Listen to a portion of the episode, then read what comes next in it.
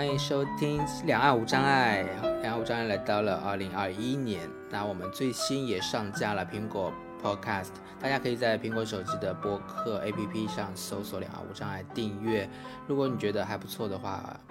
麻烦帮我打个星、评个分，这样子也会让更多的人，如果有需要的话，能看到我们的博客。今天，今天我邀请了一位。啊，我们应该是在去二零一八年吧，可能二零一八年在北京见过的一位，也是我觉得和我经历有部分相似的朋友，因为是视网膜病变，然后后来慢慢的眼睛出现一些问题，那目前好像，呃，都会请他自己来介绍，应该是视野方面问题为主，也是黑立方的首席运营官徐廷奇徐老师，欢迎。哎，大家好，我是徐廷奇，来自黑立方。然后，那我自己也是一名视力障碍者。然后刚刚俊逸说过了，就是视网膜色素变性。然后目前的视力状况，呃，还是比较差的，就是有光感吧。然后主要就是因为视野缺损，所以呃，可能没有办法看清楚很多细节。嗯，那视野缺损也是慢慢的就是。像我的视野缺损，我就觉得真的是不知没有一个固定的点，它是缺少很多。它只是说初中开始就是看不见别人伸手过来，然后不知道他人家跟我握手或者要递给我什么，然后慢慢的在周围视野缺损。我是破碎性的，好像是我是什么破碎性的缺损。你是怎么样子的？哎，这个事情说起来其实还挺。挺难过的，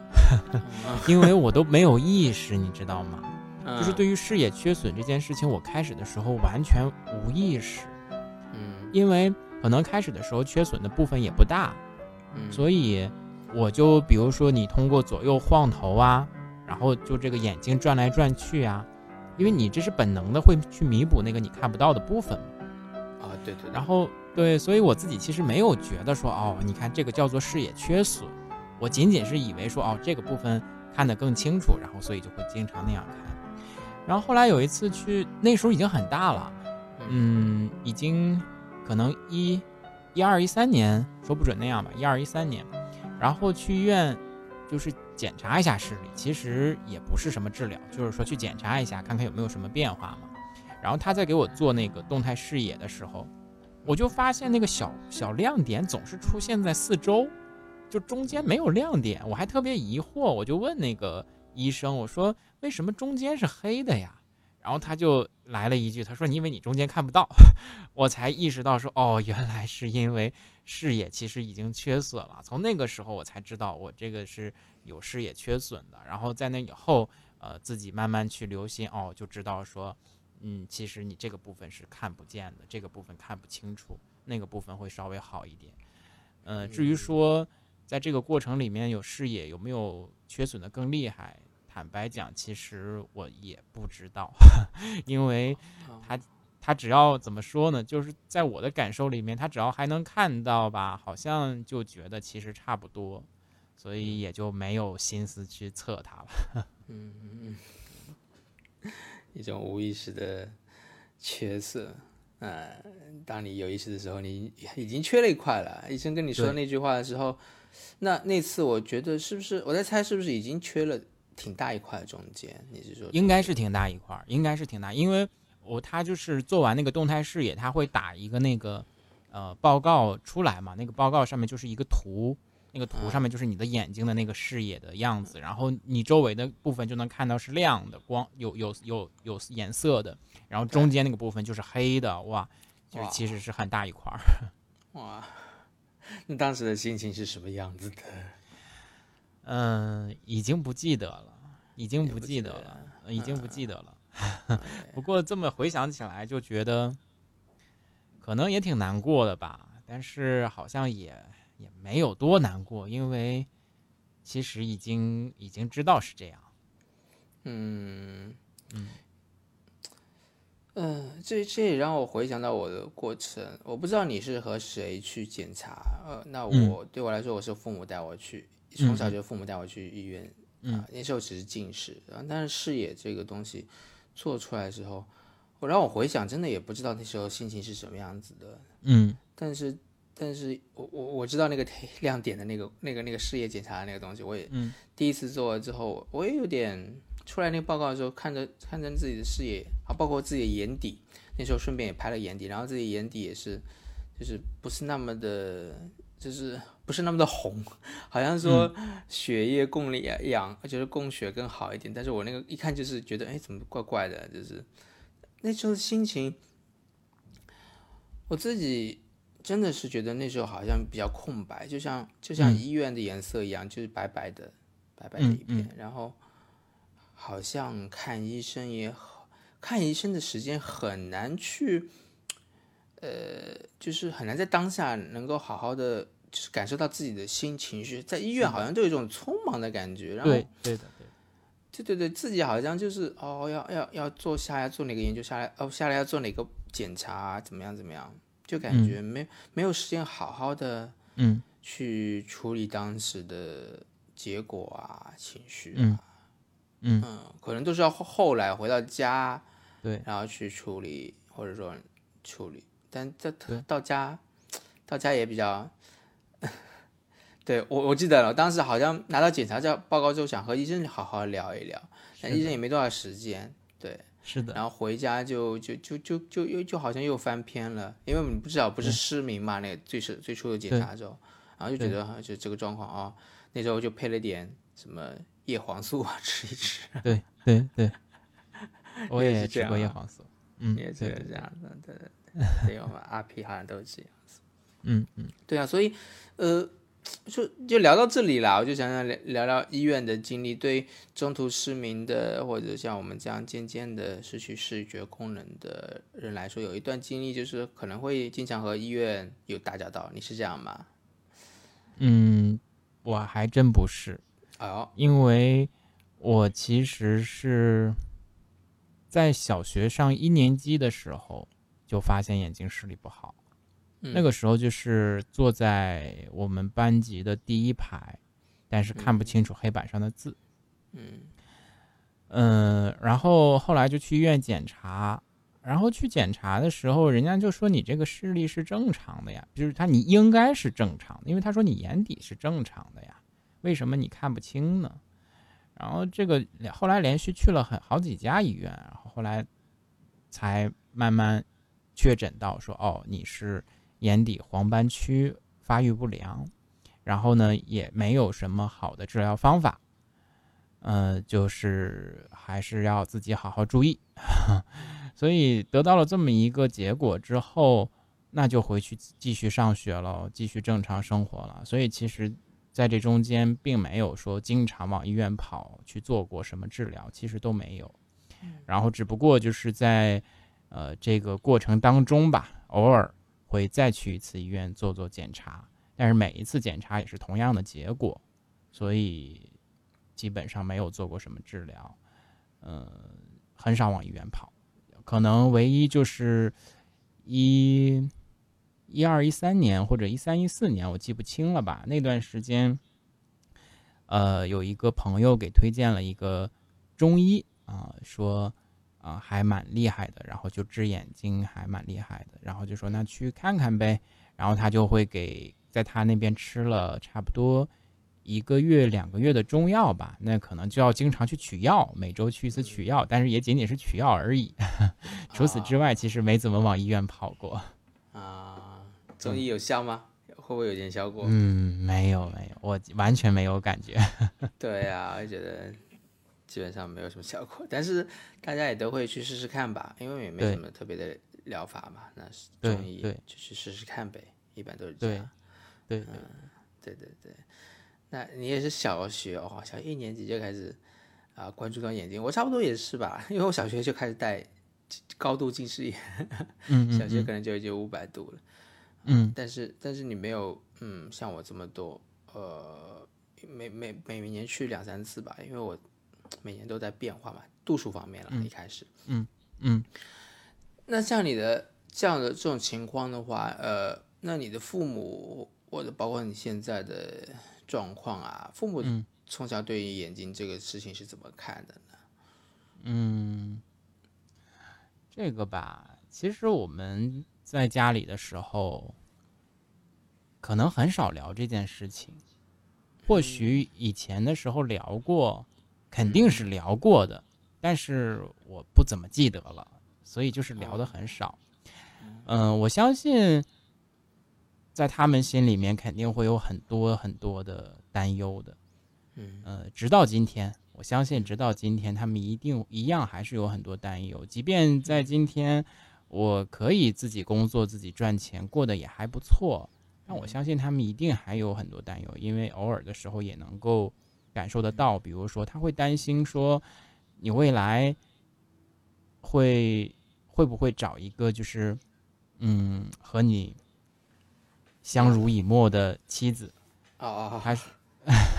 因为他们会，因为我觉得是个很现实的担心嘛，就会他会他会觉得说，那你眼睛不好，其实有很多的不方便，这一这是一定的，所以他会担心说，那你未来的妻子会在这些不方便的时候给你陪伴和照顾嘛？嗯，就我觉得这是做父母很很现实的一个担忧。啊再比如说，他们也会担心说，呃，现在这个社会变化多快呀，嗯、你今今即便今天啊、你可以嗯工作赚的很赚赚钱养活自己，可是要攒攒钱呀，因为你不知道以后什么样呀，嗯、万一以后遇到困难了呢？所以我能感受得到，他们其实是有很多担心的，但是。嗯、很少提这些事情，然后平常其实也没有什么太没有什么别的影响，是因为我觉得可能在我在我们家里吧，就是呃，对于眼睛这个事情，其实还是相对比较接受的吧，因为我从小的时候，我刚才说了，就是从一年级的时候就发现眼睛不好，而且是不好的很厉害，就是坐在第一排就看不清楚黑板上的字，那就意味着说你就是看不清楚黑板上的字，你不可能跑到黑板上贴着看，那不现实嘛。所以我从一年级上学的时候，就是呃看不清黑板上的字，靠着听，然后一直读书过来的。然后可我不知我因为那个时候太小了，所以不记得当时是什么样子了。但是嗯从后来的感受上来说，其实是没什没有觉得有什么影响，至少我该学习也学习，该考试也考试，而且学习考试也还不错，呃，所以我从我自己的角度上来说，我丝毫没有觉得说，呃，因此我比别人差，没有，我觉得可能也许。嗯，因为确实还不错，所以我我猜想，可能从我父母的角度上来说，他们也会觉得，嗯，也没什么问题，这不是也还挺好的嘛。所以嗯我这是我自己的猜想，所以我就觉得说，可能，嗯、在眼睛不好这件事情上，确实会有很多担忧，但是好像也在我们家里也没有那么严重的不可接受，其实还是比较平常心的。嗯，也是因为你自己一路上也顺顺的，学业啊，啊，然后对工作啊，对对对表现也还不错，没有影响到，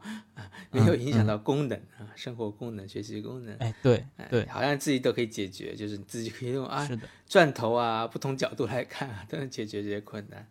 或许爸爸妈不知道你这样子吧，就是他们不知道你解决问题的方法。比如说你你现在也会意识到以前无意识的会转头啊，是因为怎么样啊？那嗯爸妈可能也都不会知道你曾经用这样的方法来弥嗯补对视野的缺失吧。对对，因为他们没，他们是完全没有这方面的体会和感受，所以他们会看到说，哦，你看你总是有的时候偏着头，有的时候你你头直晃，但是其实他们也不不能理解说为什么是这样。你不是不光是他们不能理解，我自己都不理解呀，我自己都不理解，所以没有人知道，一直是到后来做过那样的检查，然后呃我才知道，他们也才知道说，哦，其实是这样的原因。哦，OK，那检查的时候已经很晚了吧？这对呀、一一年一一年呢，已经去差不多工作了，对吧？嗯、没有工作，但是也已经差不多了呃，对对对对，已经到北京了。那个时候，啊。对你现在在北京，但你家乡是在哪吗？可以问一呃，在长春，在长春，哦，长春，OK，好。现那现在是一个人在北京，没有，我是和我父母一起在北京，他们也来他们也北过来了啊，他们也过来了，OK OK。所以来北京是工作，对不对？因为我们在北京有遇到，我们在北京遇到也是在容易咨询做了一次关于职场的呃一些呃职场主题的一系列一系列播客中的一期吧。然后我和呃学姐一起一起，嗯，对。当时后来当时第一次见，后来才知道哦，原来在北京你也是，哎，我几个朋友就称之为你为男神啊，也是男神 级的人。没有没有。对，呃，我我是接下来可以聊聊你现在的那个，既然聊到职场，可不可以聊聊你现在的工作啊？呃，以及和你呃这个独特的视障者的这个经历的相关，或者其他相关的也可以吧？因为你的工作其实和我。有很多部分都很类似或者有重叠，就很有兴趣多了解一些。嗯嗯嗯嗯，我现在是在呃黑立方工作，然后黑立方是一家做体验式学习项目的公司哈。呃，我们做了这家公司做了十年，十一年了已经。然后做这个体验式的学习项目，呃，它怎么理解呢？其实，呃，就是我们平常呃非常。我觉得是非常普遍见到的，就是我们从啊一些小的游戏啊、小的体验当中，然后引发呃大家的那些思考、触动，然后通过呃开放的交流、引导，然后去促成最终的学习目标，呃是这样一种形式。然后嗯，它的它可能比较显而易见的一个特别的地方，就在于说我们在这个呃学习项目当中应用了黑暗这个元素。我们会通过去，呃，搭建一个全黑的环境，呃，模拟啊位置变化和不确定性。这个这个一定是每一个人一眼看到就能看到它的特别的地方。呃，我当初看到这家公司，看到这个项目，其实也是因为这个啊，我就看到说，哦，有一家公司他们在做的一个项目是跟黑暗有关系的项目，我就还蛮感兴趣的。呃，然后所以我就主动联系了黑立方，然后啊过来面试，然后开始呃加入进来一起工作。呃，大概是在一六年一六年的时候。OK，嗯，一六年的时候，然后呃加入进来以后一起工作的时候，刚开始的时候对他的了解就比较简单，那就是发现哦，那就是用黑暗去模拟一个环境，然后大家一起做体验，然后刚刚说的通过引导去。达成学习，那我觉得这个其实蛮简单的。坦白讲，就是觉得蛮简单啊，因为这不是很容易吗？就是我们把环境布置好，我们把环节设置好，然后我们只要按照预定的流程，然后带领参与者去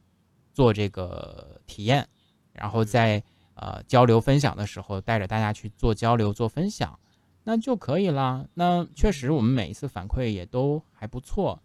所以我觉得说，哦，那你看，我作为一个眼睛视力不好的人，其实是天然契合这种形式的，其实是天然契合这种形式的，因为在这种黑暗的环境里面，大家是平等的，然后你可以非常开放的去交流，是天然契合的。但是后来做的多了之后，呃，我我我觉得可能有一些更深的了解，有一些不一样的地方。呃，是从哪来的呢？就是因为我那个时候就想说，那我未来希望朝着呃引导师这个方向去发展，那我当然就希望说自己可以做得更好一点，呃，能创造的价值更大一点。所以我当时在思考一个问题，就是为什么我是一名好的引导师呢？为什么我能够给别人创造价值呢？我的核心的。价值在哪里呢？那你不能说我的核心价值就是因为我眼睛视力不好，眼睛视力不好，如什么时候要成为一个核心价值呢？当然不是的，那一定是你因此有而因此而来，你有什么样的特质是可以支持到别人的呢？我当时就在思考这个问题哈，然后后来我就去观察说我在这种学习项目里面的一些呃习惯和特质，我会发现。我自己是比较习惯于去关注每一个人的感受和情绪的，反而是我对于事儿本身关注的少一点，或者我觉得，呃，人的这种感受要在呃事情本身之前，嗯，这是我自己内心当中的一个优先级的排序。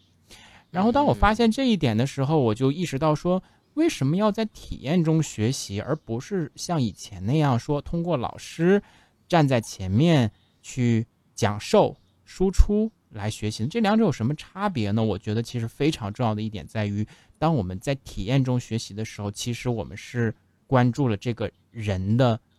真实的感受和情绪的，因为他可以在体验当中的每一时每一刻发生感受和情绪。并且在体验当中，通过他的选择、他的方式，把他的感受和情绪，呃，无论是表达出来也好，还是寻求支持也好，那么那是他来自于他的需要，因为这种这这种它是自然而然的，并且他是在任意一个时刻都能够感知得到，可以主动做选择的，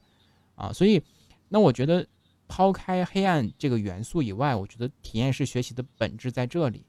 是我们。可以通过亲身的感知，然后去触动你的学习。哦，那我当我意识到这一点的时候，我就知道其实，呃，我们做就是我自己的这个呃核心的能力，其实绝不仅仅限于说我可以做黑暗当中的引导，因为这个黑暗只是一个形式和元素。我在光亮的区域内一样可以通过我关注人的方式去触动大家学习，所以。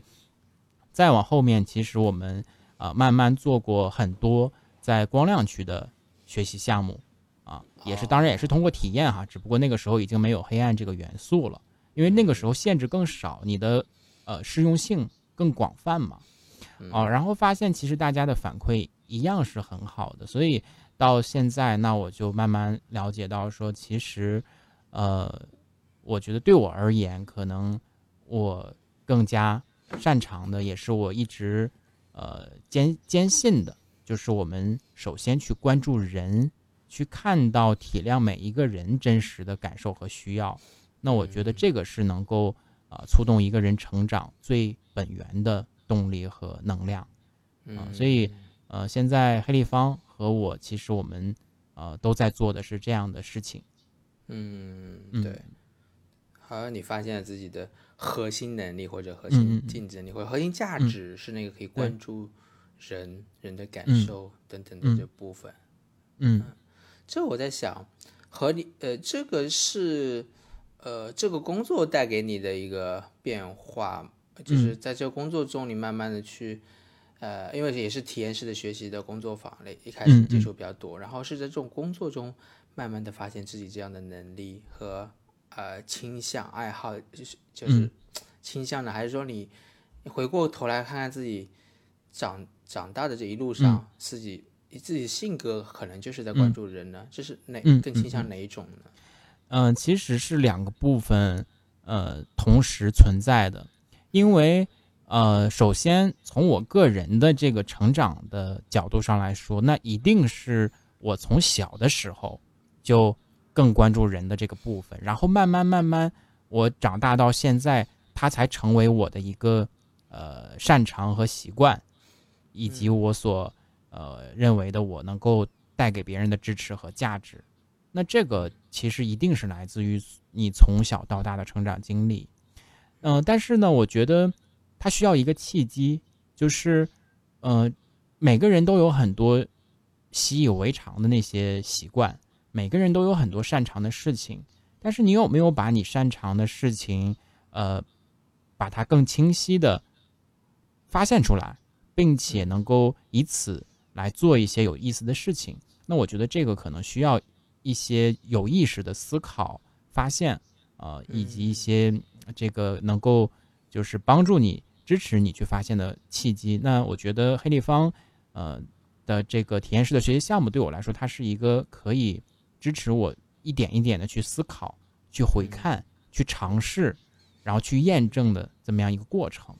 嗯嗯，OK，它对你来说也是个契机，对，思考自己过去或者自己，也是更关注到自己这个人会不会？对的，对的，会的是这样，会的是这样。而因为我觉得，当我在讲说去关注人的时候，那其实首先的。应该是关注自己，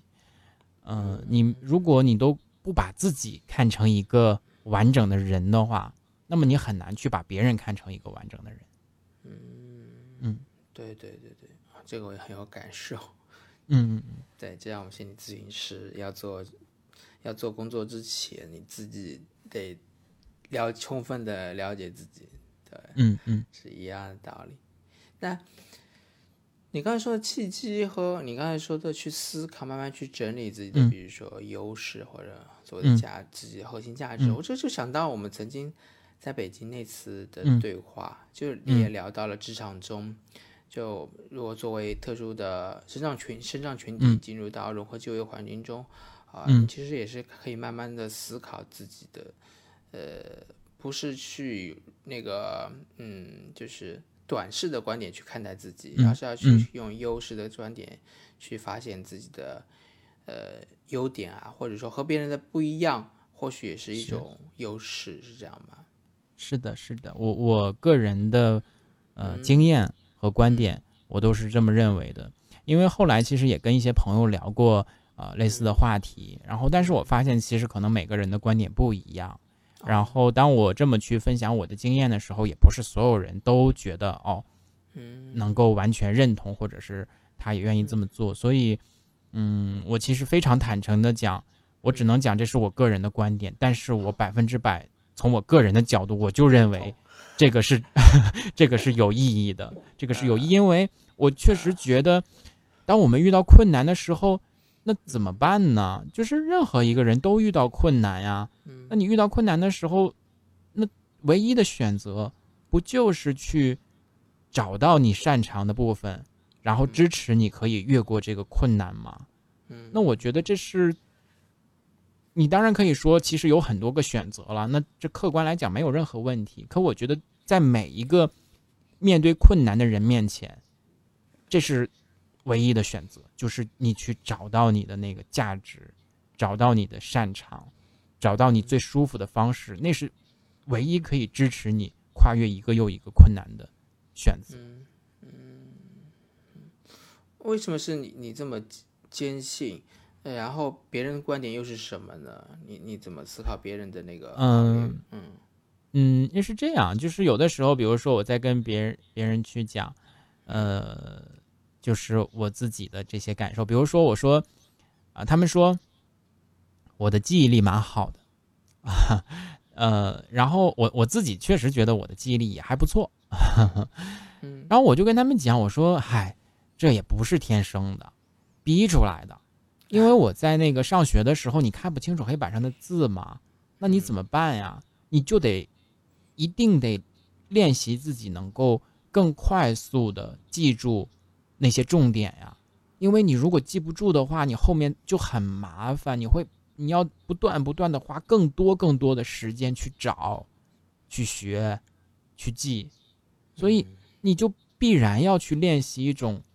呃方式，是可以更快速的把重点记住，嗯。然后你只要有了重点，有了公式，其他的你都可以慢慢自己去推演。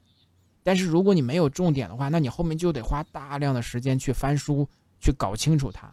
那你当然没有问题了，可是对于一个本身眼睛就不好、看书就很慢的人来说，这是我没有办法承受的那个增加的那个负担啊。所以，嗯在我的在我的认知里，我觉得这是我唯一的选择。你当然可以说，你可以不要求自己学习很好啊，你当然可以说，你可以去选择去读盲校呀，你当然可以说你有很多很多别的选择了，没有问题，确实可以有这些选择。可是，在一个面对着学业压力的一个孩子面前，难道找一个你自己最舒服的方式去学会它，这不是我，这不是唯一可以给我持续支持的选择吗？嗯我是这么认为的哈。嗯当然，我这么讲就是可能啊，也许会觉得说这个是不是不中立，这个是不是更偏执？可是我觉得这有什么关系呢？这就是我的经验，我就是认为，我就是百分之百这样认同的。我没有必要在这些方面说刻意保持中立。我觉得每个人都该有自己的这些坚持哈，这个是题外话。嗯，然后当我去跟别人这么去分享的时候，你看刚才我不就说嘛，那人家会会很自然的想说，你看，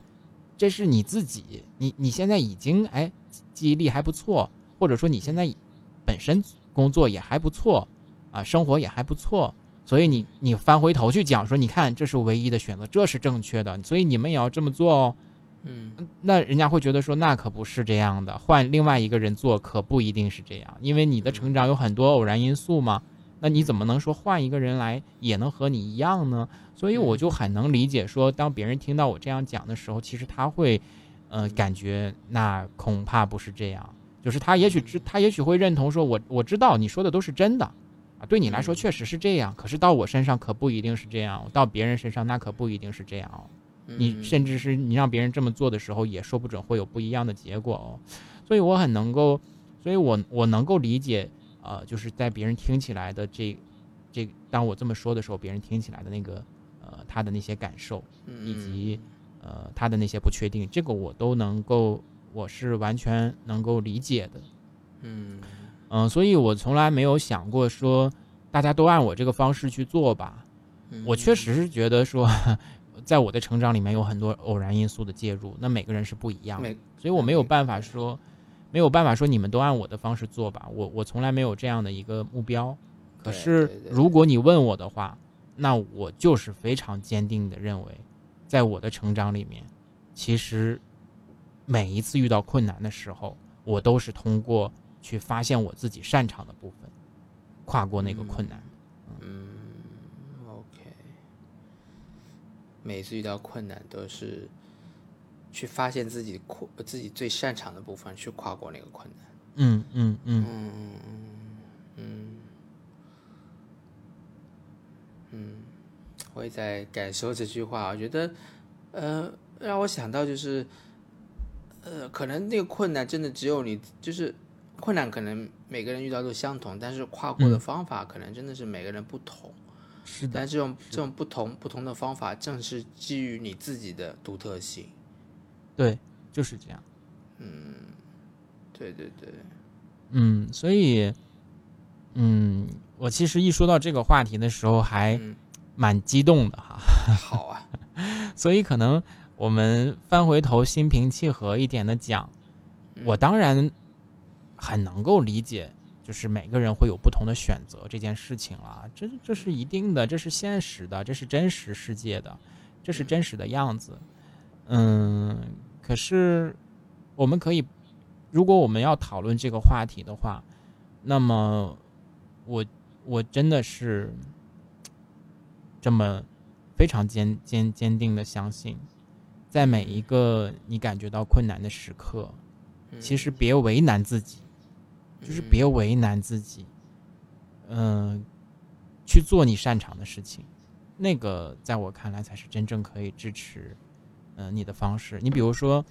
可能多说一点吧，嗯，其实我做过很多放弃的选择。可能我们平常讲的时候就觉得哇，坚持是很了不起的，放弃其实会让人感觉很沮丧。对，嗯，常常这么讲，可是我。我就是做过很多放弃的选择，比如说我在读高中的时候，在高三的时候，其实，在高二的时候，我的成绩还是非常非常好的，不谦虚的讲，就是还蛮好的。嗯嗯嗯。但是到了高三的时候，我意识到一件事情，就是我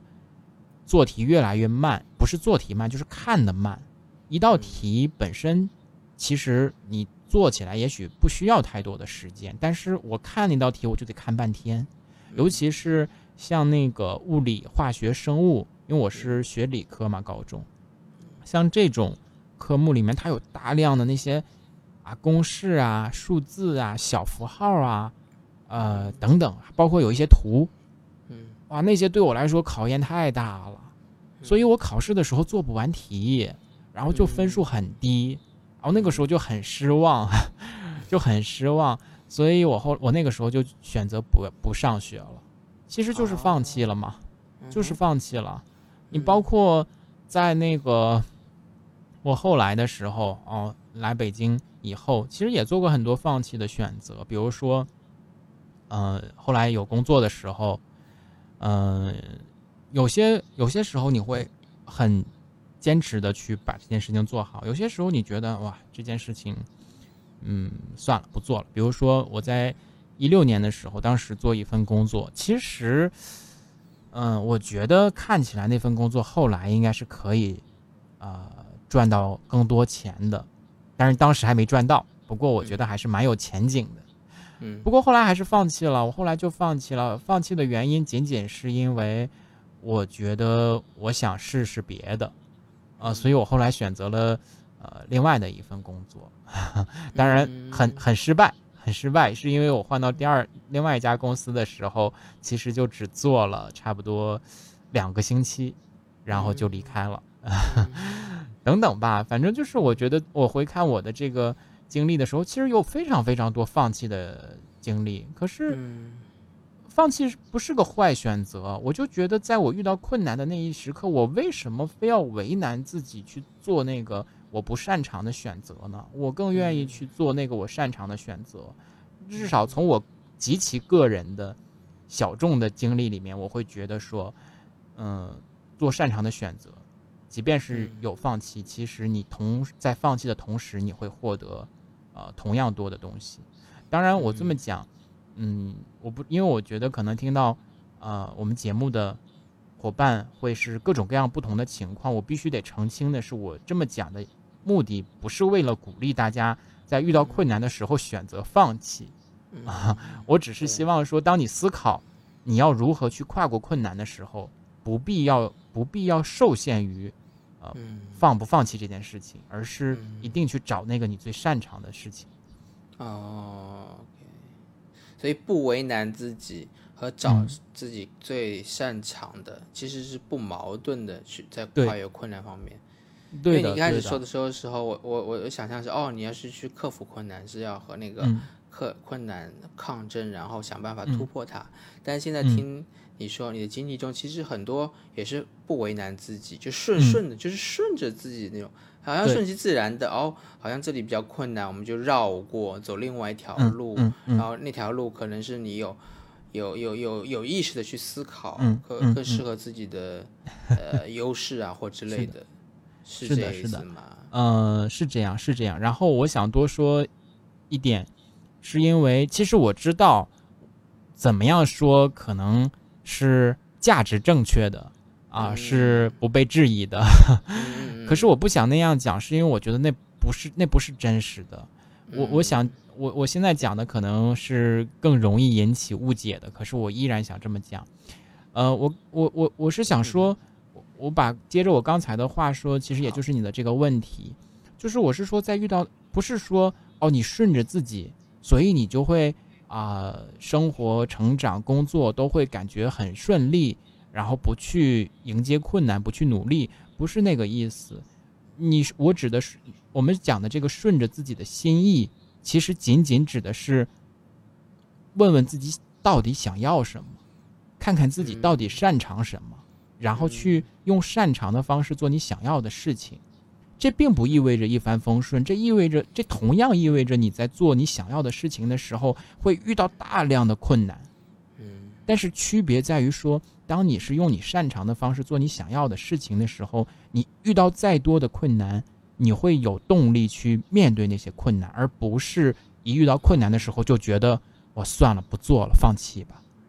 这我觉得区别在这儿。对，动力这件事情很重要，区别在这儿。反过头来说，如果我现在。要为难着自己去做自己那些不开心、不想要的事情的话，那很自然的，当你遇到困难的时候，你就会想说：“哎，本来我就不想这样，我本来就不想这样，我不开心，我本来就不想。你看现在果然遇到困难了吧？那我算了，我不做了。那个时候是另外一种感受。所以，呃，就是任何听到我们节目的伙伴，我其实特别想澄清的是，你做任何一个选择都不意味着一帆风顺，甚至你去做那些。你想要的选择的时候，有可能会遇到更多更多的挑战和困难，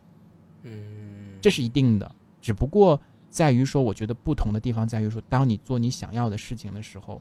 你会更有能量去跨过那些困难。其实仅此而已。嗯嗯嗯嗯嗯，最想要的是不是也就是属于自己的独特性的一部分？或者说，你有什么方式是可以？呃，让我们去发现自己的独特性。嗯嗯嗯，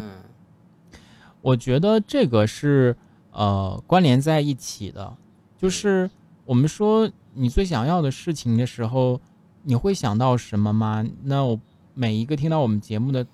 伙伴，当你听到说有人问你说，哎，你最想要的是什么的时候，你你你可以马上说得出来你最想要的是什么吗？呃，也许有，也许你能说得出来，也许你说不出来。我我我不知道，可能每个人会不一样。但是当我自己问自己说我最想要的是什么的时候，非常坦诚的讲，我是不知道的，在很多时候我是不知道的。我我我我怎么？我觉得我很难知道啊！我怎么？我又不是天生就知道我想要什么，然后我又不会说，我又不可能做到说我每天都去思考，然后一定能找到一个确定的答案，说我就知道了，我就想要这个，我我不变化了。不是的，它可能今天和明天和后天，今年、明年、后年，它都在变化着的，所以没有一个确定的我想要的答案，它是不断的在变化的。所以每一次。当我要做选择的时候，非常坦诚的讲，在我选择之前，其实我也不完全知道我想要什么。但是你一定会知道点东西，你也不可能什么都不知道，那也不会的。你不可能全知，但是你也不会百分之百无知。我觉得你一定是多少知道一点的东西。那我觉得你就你就跟随着你知道的那一点东西去试一试，然后你会，这是这是第一步。比如说我在啊去找第一份工作的时候，以前跟娟毅。那次分享过，就是我第一份工作就去做了电话销售。我我不觉得说电话销售是我想要的，我我不喜欢。可是，在那个时候，那是我唯一知道的，那是我唯一知道的。我我知道说这件事情我大概是可以做的，我大概可以还做的不错。所以我的起点其实没有那么清楚，我的起点仅仅是我知道这个，那我就先去试试看。在我试的过程当中。我发现，嗯，我果然不喜欢干电话销售，但是在同时，其实我也意识到，当我意识到说我果然不喜欢干电话销售的时候，你你你会，你你能意识到吗？你在那个同时，你会意识到说你有可能更喜欢什么？比如说，我们刚开始的工作的内容就是做电话销售，后来慢慢的，因为就是呃工作也。就是工工作本身，就是公司本身有更多的拓展，然后包括团队更丰富，然后大家更熟悉等等吧。就是你的工作内容会很自然的涉及到更多的部分哦，然后就会比如说有的时候去外面去做市场，比如说有的时候会去面授，去到那个客户的公司里，啊，有有的时候也需要做一点点培训的小方案什么的，哦，你会涉及到更多的事情，然后你在做这些事情的时候，你慢慢就会意识到说，哦，我自己好像。觉得做那个培训方案的时候是更、更、更喜欢的，更用心的啊，就发现了。所以，当你意识到说，其实我就是不喜欢电话销售的时候，那一定意味着同时，你肯定会有一点点发现说，哦，我好像更喜欢那件事情。所以，当你、你、你知道什么，你就去尝试什么，然后在你尝试的过程中，你就会有区分说，啊，我喜欢这个，我不喜欢那个。然后你再跟随着你新知道的那一点点事情，再去做尝试，再去区分喜欢不喜欢。然后你又知道一些新的事情，然后再去，就这个过程，只要让它动态的延伸出去的时候，嗯，永远，反正我的观点是我永远没有办法知道我确定想要的是什么，但是我可以确定的是，我会不断的、不断的知道，在这个情境里面，在这个阶段里面，可能我更喜欢什么一点点。那我觉得这个对我来说，就是搞清楚我想要的是什么，这已经足够了。至于说独特性的部分，其实跟刚刚说的又有什么差别呢？在你不断的知道你你更喜欢什么的时候，在你不断的知道了一些新的事情的时候，在你不断的去做了一些新的尝试的时候，那不就是你自己的那个独特性吗？没错，没错，嗯。就一次一次的行动，去更多的去多确认一点，每次行动可能就多确认一点。而刚才我记得你说了一句话，我觉得蛮蛮打动我，就是在选在选择之前，我们不可能是全知，对，了解的更多，不是想清楚之后再去选择，常常是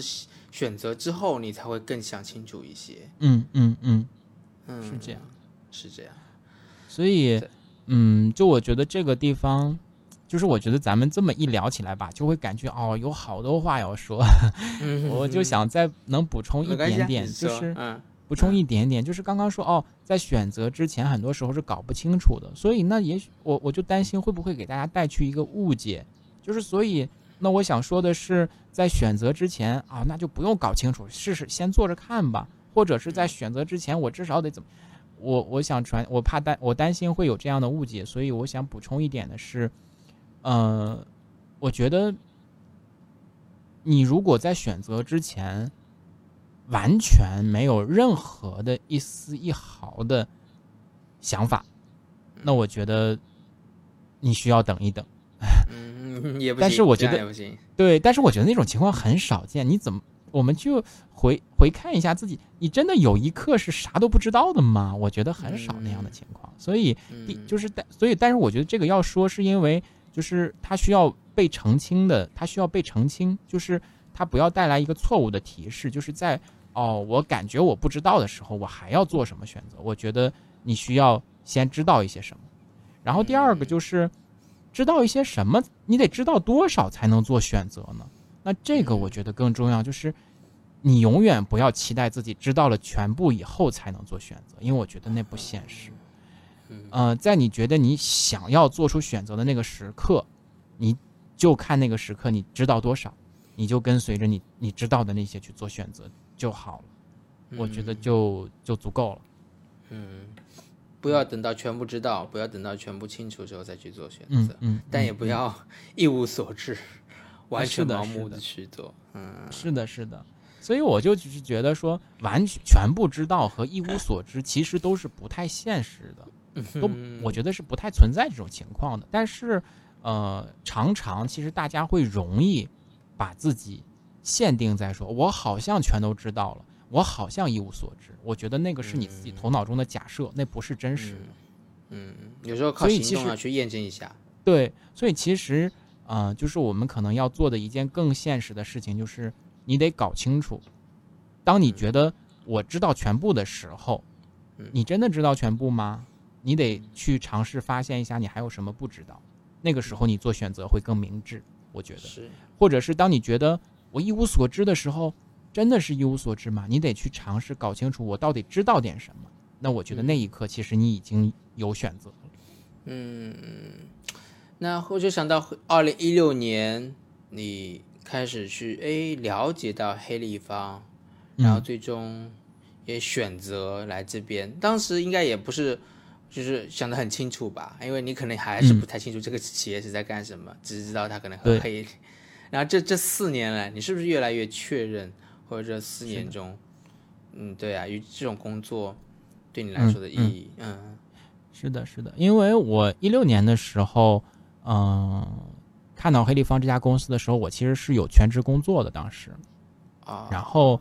呃，不过其实当时萌生去意，已经想辞职了。对，所以我当时就很有意识的，其实是留意了很多呃招聘的信息，然后也去看了一些其他的公司工作，所以在这个过程中我才看到黑立方的。然后我在看到黑立方的那个时候，我就觉得，嗯，这个是我是我我感觉是适合我的，我也感觉是我喜欢的，所以我就想试一试。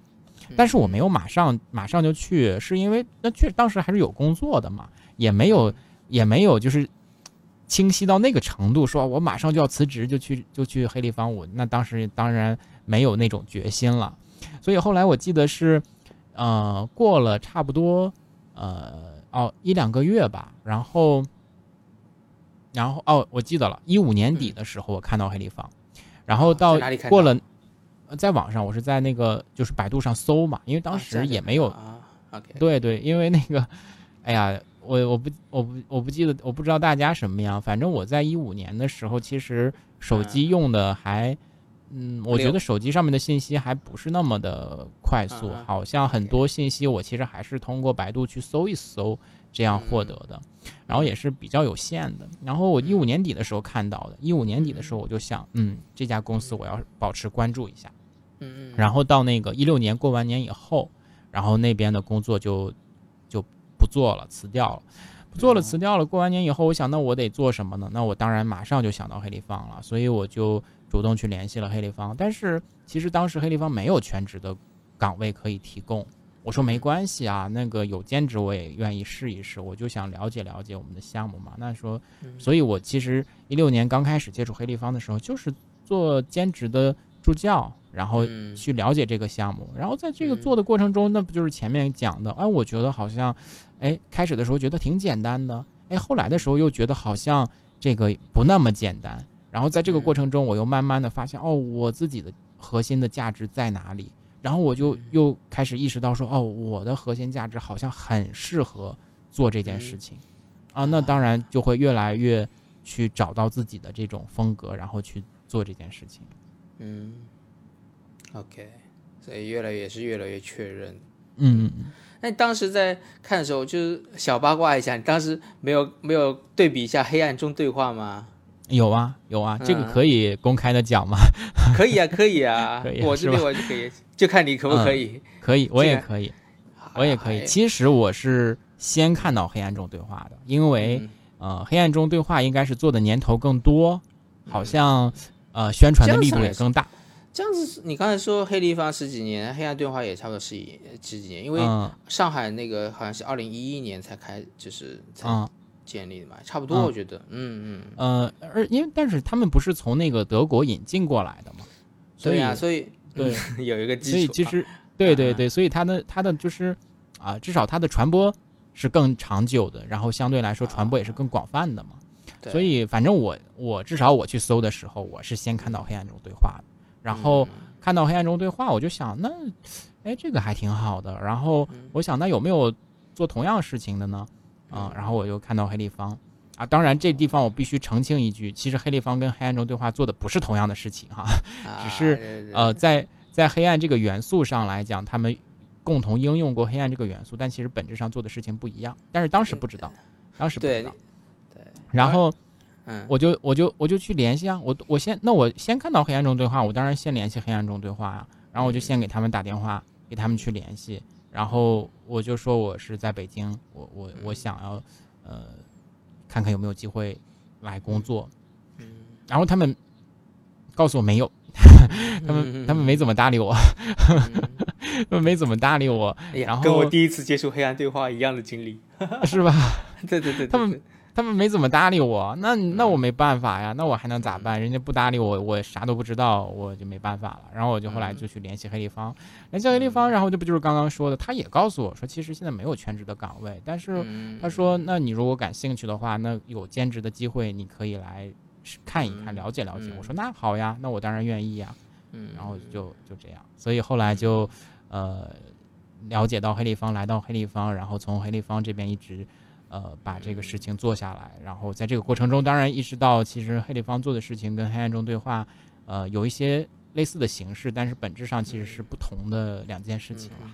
是是，那那你有去黑暗中对话体验过吗？场馆也好，或者嗯。没有，没有。我我有一年，我去年的时候，去年的时候去上海出差，然后刚好，刚好就路过黑暗中对话的那个体验馆，我就看到他们体验馆了，然后特别大的招牌。呃，白天的时候因为有工作，所以也不好去体验。然后晚上下下了那个完做工作以后，哎，我看到他们那边里面亮着灯，好像。应该是里面在忙，因为他门关着，但是我看到里面有人了，不过他门是关着的。然后等到再后来，我就其实也就没有再想去，没有再萌生特别强烈的意愿说我要去体验一下，就算了，就过去了。我刚才听到你说本质不一样的，其实我自己稍微有点思考，因为我其实我也我没接触过黑立方，嗯，但是我也觉得稍微有点思考，有有点感觉了，有点不同，嗯，呃，但是我觉得我那也是我自己的臆想。你刚才说可以澄清一下的话，的确就多澄清一下一些呗呗。多澄清一下呗，这本质有什么不同？因为其实坊间就是流传着这个说，哦，其实有很多企业在模仿黑暗中对话，然后比如其中之一就黑立方啊，就会被 就会被这样子说嘛，对对对。那那对你你你从你的观点，你会分享什么呢？就或者你怎么回应呢？嗯嗯，这个这个我觉得要要多说几句哈。首先，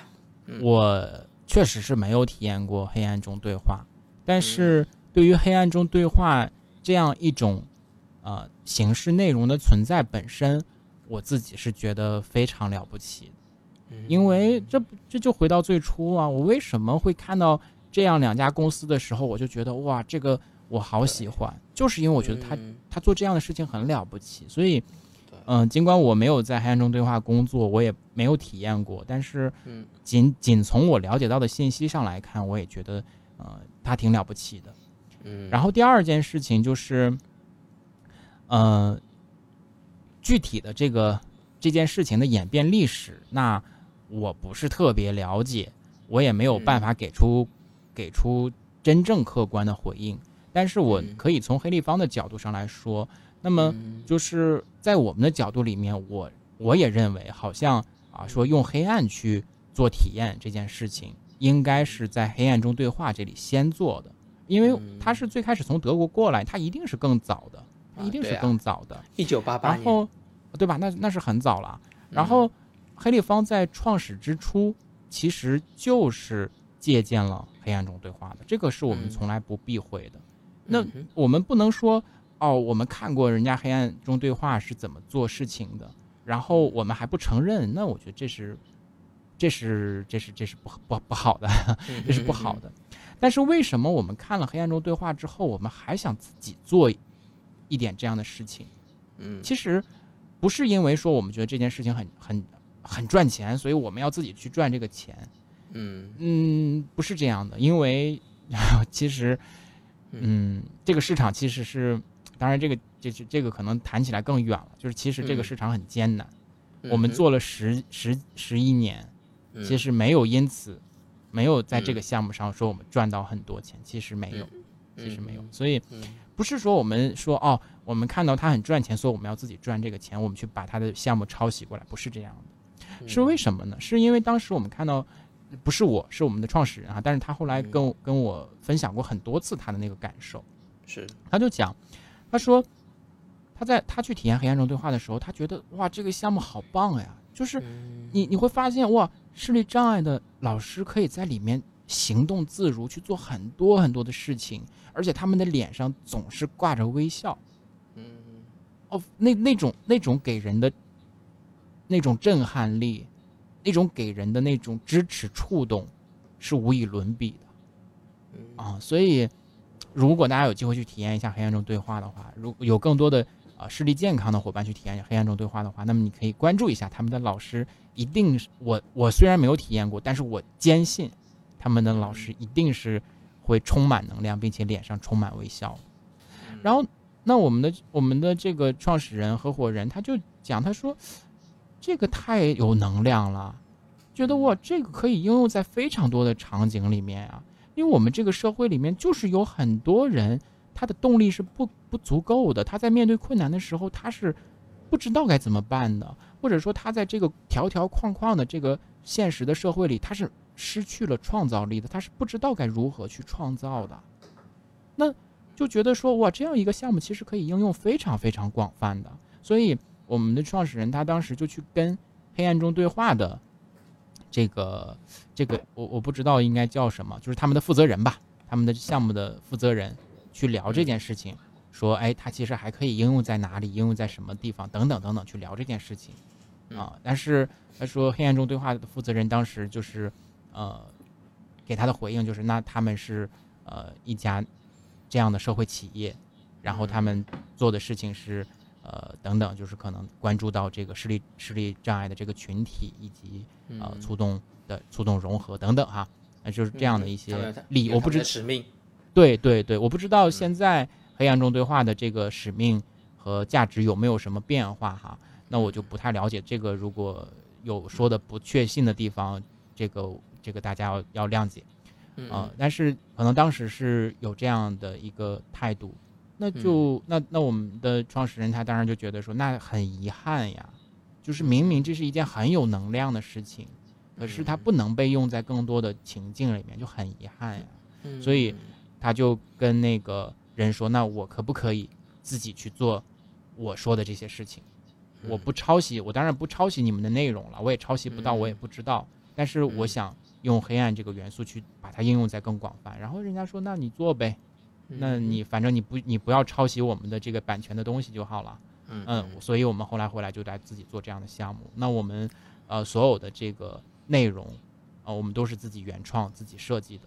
啊、嗯然后对，然后就是刚刚讲的，我们开始的时候就是以黑暗这个形式，然后去做的。我们我因为我们确实，因为他因为他他他本人就是刚刚讲，他确实是从那个黑暗中对话的那个是的，这个黑暗的体验当中去感受到力量了，所以我们也是从这里开始的。但是刚刚我就讲说，从呃一七年开始往后，其实我们就已经在去尝试探索光亮区的体验项目了，因为嗯，黑暗充满力量，可嗯是反过来投来另外一个角度就是他在应用场景的时候其实是有很大限限制的。嗯对，所以我们就开始去探索这个光亮区的项目。那事实证明，啊、所有的应用、所有的学习是没有任何差别的，也就是意味着说，我们的核心价值在于我们的引导理念和引导方式，这个是嗯真正可以呃成为我们的核心价值，然后带给参与者的这个触动的根源所在。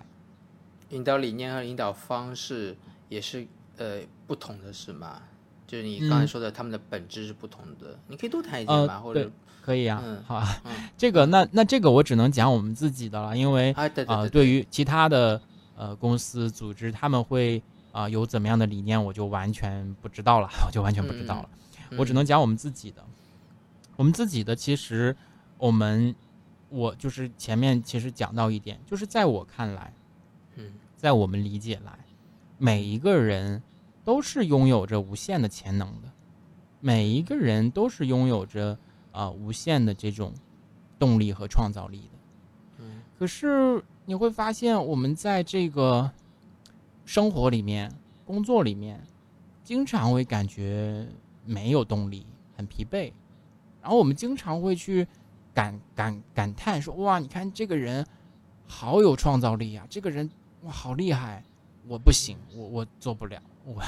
我不行。”然后嗯经常会有这样的一些感叹，然后这是我们说从包括个人的角度，你说我们经常会去，啊、其实你说每个人是不是都有很多情绪呢？愤怒、委屈、沮丧、失落等等都有很多。都有。可是啊当我们在职场里面的时候，在我们在家庭里面的时候，你你真的可以，你真的有把你所有的情绪真实的展现出来吗？其实很多时候你是压抑着的，你你你你生气了也得忍着，你委屈了也面带笑容。嗯这可能来自于各种各样的限制哈，这是从个人的角度上来说，从组织的角度上来说是一样的呀。从组织的层面上来说，当然我们这个组织是更广泛的。你我们把你你任一个家庭、一个团队、一家企业，呃，一家机构，我们都看作一个组织。从组织的角度上来说是一样的。当人在这个组织当中，人与人的关系是什么样的？是上传下达的？是控制的？是管理的？还是什么的？嗯，它带来的它带来的影响是什么呢？就是你发现，当这家组当这个组织在面对困境的时候，它是不是可以有足够的动力和创造力去走过这个困境？它还是在这个困难面前就变得一盘散沙，或者说，当这个组织在面对很多现实的挑战的时候，你会发现有一个巨大的问题，就是他们能制定出非常了不起的方案，但是执行不下去。嗯人对吧？你你领导者说出一个了不起的战略愿景，嗯可是大家不理解，大家不理解，大家各有各的考虑。说我当然就是混混好我这一天朝九晚五了，我拿到工资了事儿了。那每个人的想法不一，这这个不是谁的错，这是很正常的呀。等等，你就会发现在组织当中有同样的问题。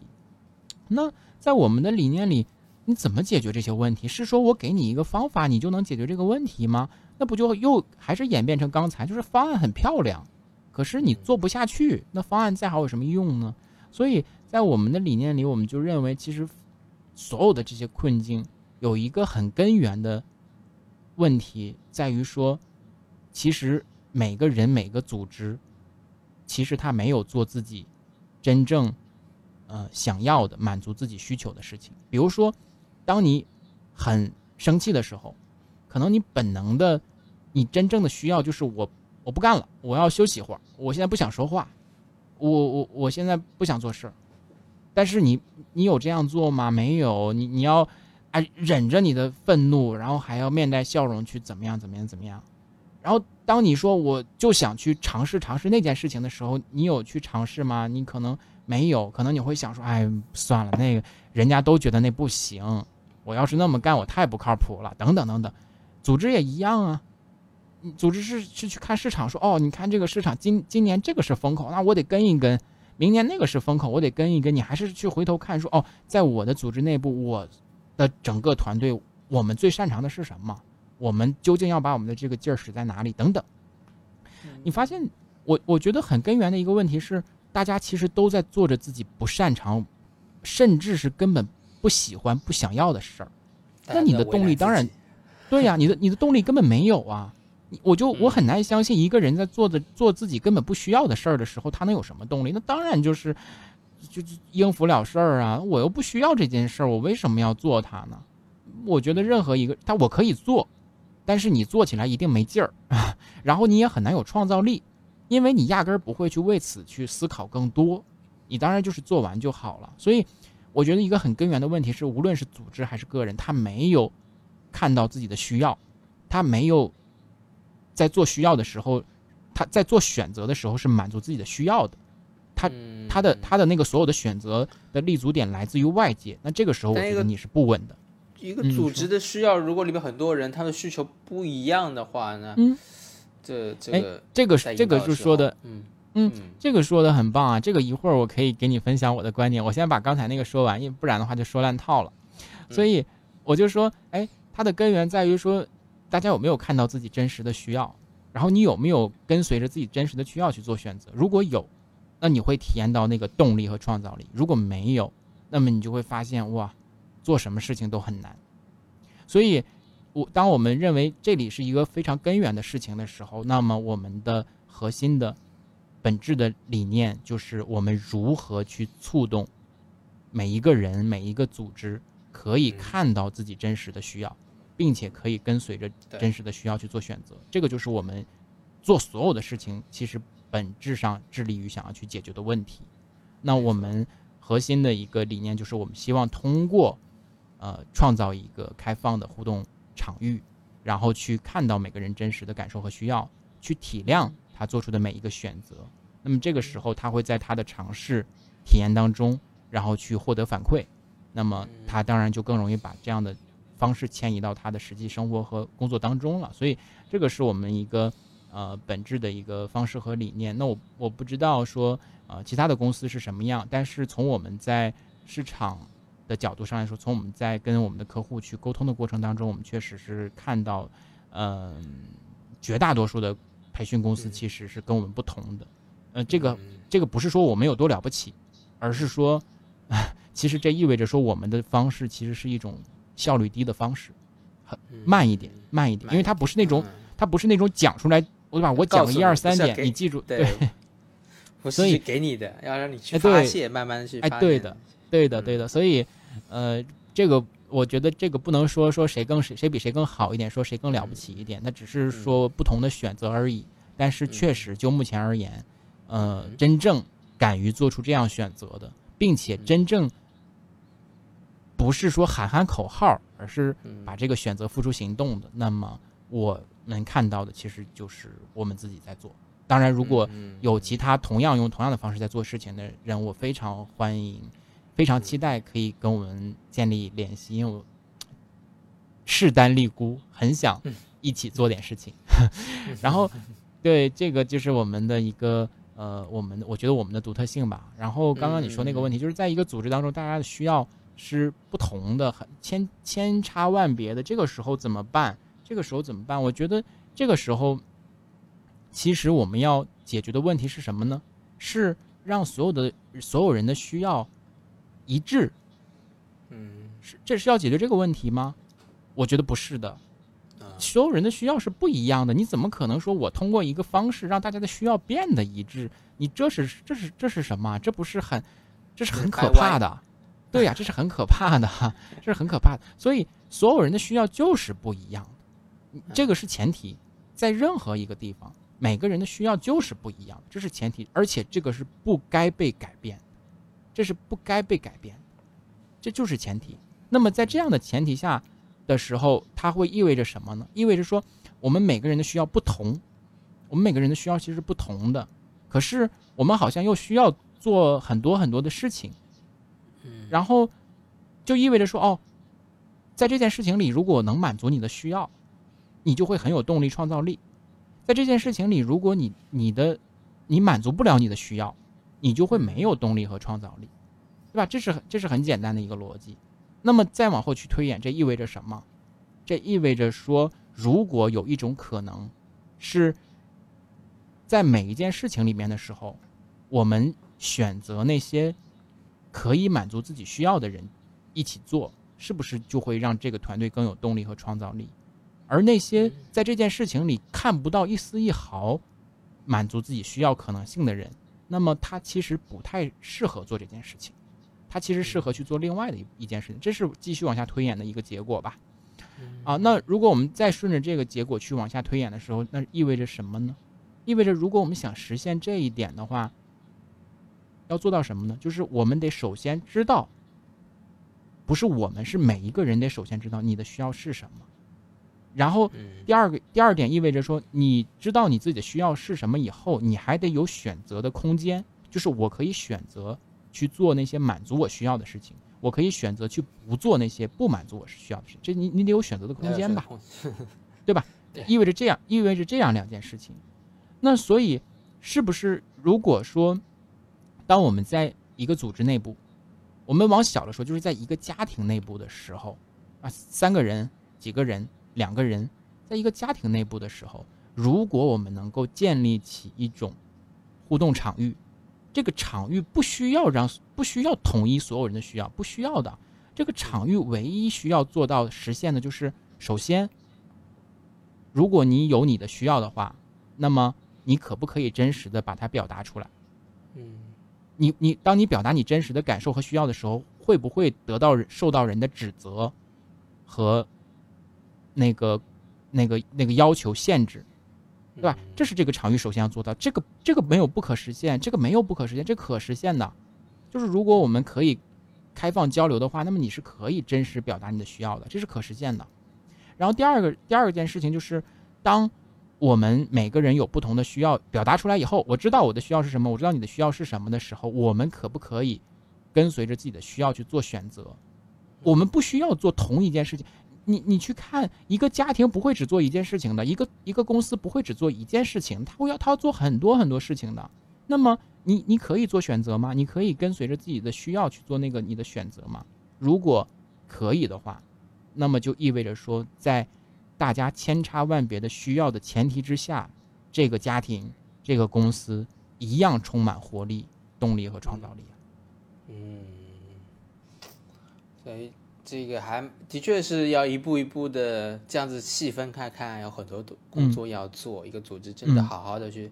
真认真的去思考自己手头的事，再回到自己的需求，再回到是的，哦，每个人怎么和组织共同的去达到一个一个一个方向，其实是一个很慢的过程。所以看到，嗯嗯，这样好像看到黑暗对话，呃，黑暗黑立方的确就是它会更更深入、更慢一些，然后这种引导。是是不太一样，对，这个，嗯，哎呀，这个也也不好说，就是我们有更深入，我觉得其实就是大家关注的点不同了，关注的领域对，关注点不同，嗯，关注的领域不同，而且，嗯，我其实我其实已经把我们一个非常核心的逻辑都分享给大家了，就是公开的平台都分享给大家了，所以，谢谢，我当我可以这么分享的时候，就意味着说，其实。我不怕别人，就是用我们这样的逻辑和方式去做事情。我我是发自内心的期待，能多有一些人对用这样的方式去做事情。对啊，我们都甚至如果如果如果有有有有更多的人和企业感兴趣的话，都可以主动联系我们，我们一起做点事情都都没有关系。但是，我我就我就请大家千万不要去不要去。不要把它变成个口号，我觉得那个 那个是伤害，那个对谁都是伤害。对对，没那个对对对，是的。对，呃，因为我我自因为我做心理学的话，其实就可能很能懂那一套东西，然后自己也是在在呃工作坊也好，也也很类似，因为我自己开发的我现在目前会叫我自己的自己带领的心理学的团体，心理团体嗯。基本上就叫暗中觉察，嗯嗯这样子的一个系列去带，其实也很类似，但我可能不到嗯上、没有上升到组织这个层面啦。嗯嗯嗯，那我也很好奇，你刚才说，其实你说在引导方式上也有一些本质的不同，或者你觉得你你你们的引导方式会是有有有有什么特色吗？嗯，引导方式的部分，还是和理念已经揉在一起了？其实揉在一起了。其实那你啊如果就从刚才的这个逻辑和理念出发，那要做的事情已经嗯没 没有什么特别需要说的了。对啊，已经就是那其实这就意味着要要做的事情。OK OK，好。嗯所以你们在光呃光光有光的光房吧，或者叫呃、嗯一些活动的时候，会会使用眼罩吗？如果不会从具体的方式上也不会，不会不会，就是完全完全看到的状态。看到的状态去做一些反思啊、觉察、对对话这样。的对的对的对的。OK。哎，这这就让我想到你，因为也看到你有疫情期间或者这二零二零年吧，做很多线上的，也是代表公司吗？也是代呃呃是代是以公司的形式在做吗？还是自己嗯，对对对，是是以公司的形式在做。哦，对啊，那线上的怎么样？感觉，比如说你现在 好像和最近在有一些情绪类似情绪的觉察或者这些工作坊，对，因是为是我我今年也不断的和别人在聊线上工作这件事情啦，对啊，你你你会有什么特别的感受吗？或者作为一个呃视视觉上有有障碍的在线上工作的方式，或者说你做呃做这件就是关注人、关注人的感受这个层面的工作的话，搬到线上来会有什么不同的一些一些感受吗？嗯，首先得说，在线上做事情门槛儿很低，大家都能做，但是太难了，但是太难了，是？因为线上的竞争真的是一片红海啊，啊，这真的是一片红海，真的是挺难的，所以呃，刚开始的时候会期待说啊，如果能够有怎么样怎么样做，然后嗯。呃能够快速的有被关注到啊，这个很很好，很棒。可是后来慢慢发现，嗯，很难，所以后来就调整好期待，就是呃觉得说线上这个部分呢，可能是终究要做的一件事情，但是着急不来。所以就把它作为一个可以慢慢去发展、慢慢去呃成长的一件事情了。嗯，所以到现在，其实把这个期待是放长远，就是觉得说，嗯呃，把线上的部分，然后一点一点的去，嗯，慢慢的让它持续做下来。这样的话，也许未来它可以给我们带来更多的可能性和支持。是现然在就是后更多实验性的阶段，是吗？对对对对，嗯呃，实验性的阶段怎么说呢？其实，嗯，也不是实验性的阶段，就是其实做这些事情本身，我我们已经很很很熟悉，熟悉然后很知道怎么做了。只不过就是因为你刚开始的时候是很，反正从我的角度上来说，我是没有太多的办法吸引到太多人关注的，所以就是呃人气会比较低一点啊。比如说我们做直播的时候，那你很难说我的直播间里一下子有很多人，没有的很多人，你只能是慢慢做嘛，慢慢积累，然后有一个人我们去跟一个人互动，然后有更多人我们去跟更多人互动，那就是慢慢积累的一个过程。我很难期待说我一下子爆火，我觉得当那样期待的时候，事情会啊，就就心心态就失衡了。所以，嗯，首先是把它放长远一点吧。然后这个这个这个时代嗯。吸引人的眼光的确很难，这个网络对呀网络对呀尤其是尤其是我就说我们这个方式，对，嗯，它不是那种短平快的东西，它不是说我跟人家讲讲一讲啊，一听哇特别特别高大上，特别被洗脑，不是那样子的。他就是我，而且我们会刻意的提醒自己，不要去做那样的事情，嗯不要去做那样的事情。所以就是就是慢慢做了。嗯然后至于说，嗯，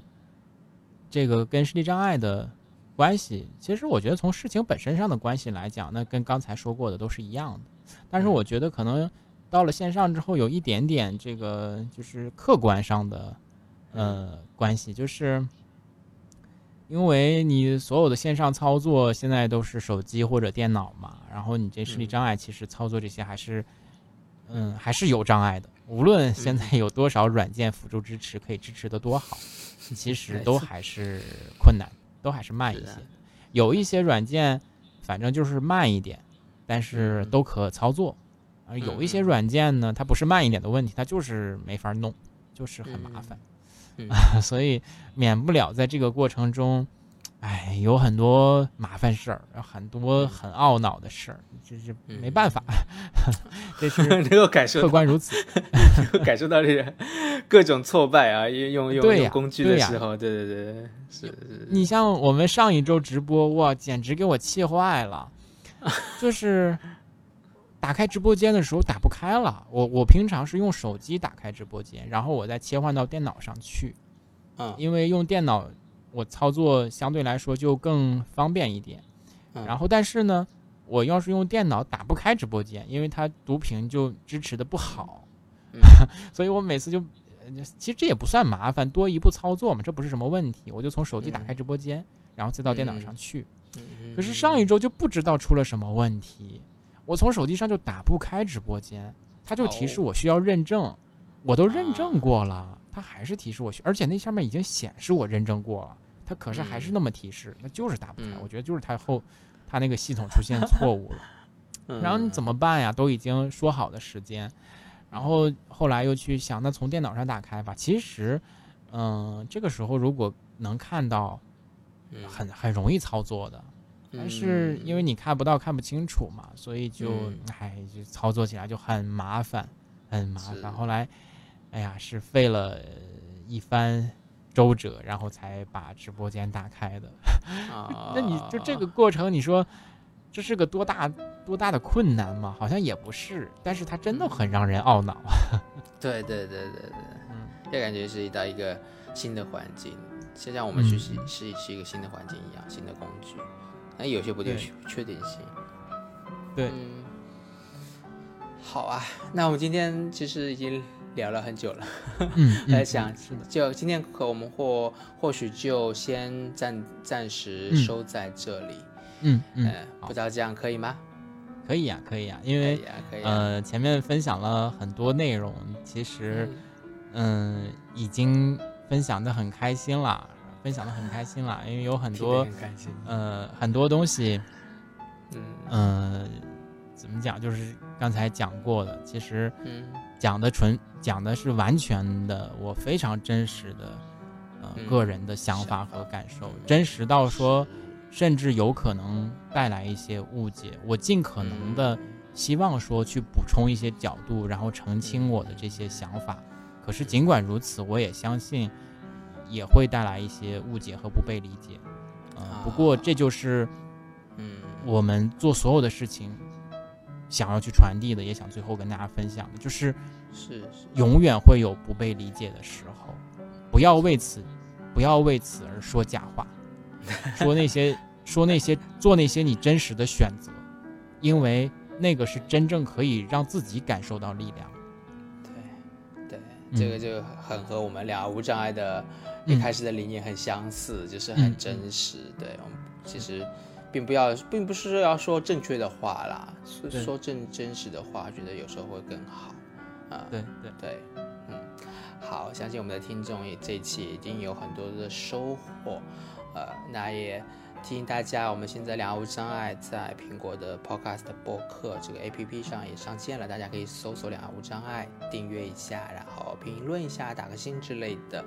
也感谢今天徐听琪能够。接受邀请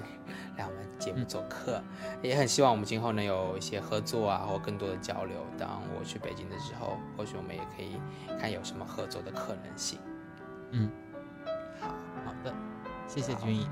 谢谢谢谢徐老师，那我们今天就到这里喽。好，大家拜拜，再见再见。